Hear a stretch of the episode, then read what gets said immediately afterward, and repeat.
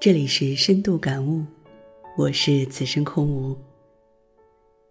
有一位杰出的父亲告诉他的女儿说：“你一定要勇敢的尝试，即使过了很多年以后，发现自己又回到了原地，也不要在乎。或许你的父母也只是让你做一个每个月有固定薪水、老了之后有退休金的常人。”但是你的血液里不知从什么时候起，一直有一种不服输的冒险家因子在不时跳跃着，驱动着你的灵魂和行动。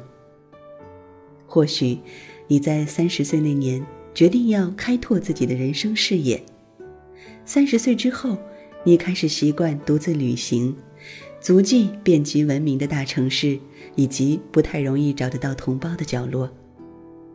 或许你曾经开车穿越了英国和新西兰，也曾经拜访北非、中东和巴黎。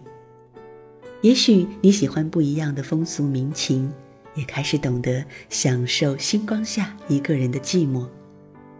你发誓每年要学一样新东西。其实，三十岁才开始的事情，不管我们能做得多好，也许只能是业余爱好。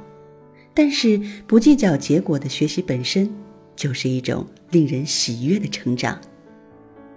或许这些年来，你学习了油画、陶艺、摄影，甚至拿到了潜水执照，或者跳了几年的弗朗明哥舞，或者又多拿了一个硕士学位。为什么要学这些东西呢？也许很多人这样问过你，你不知道。然而。却乐在其中。你相信学习本身就是一种犒赏。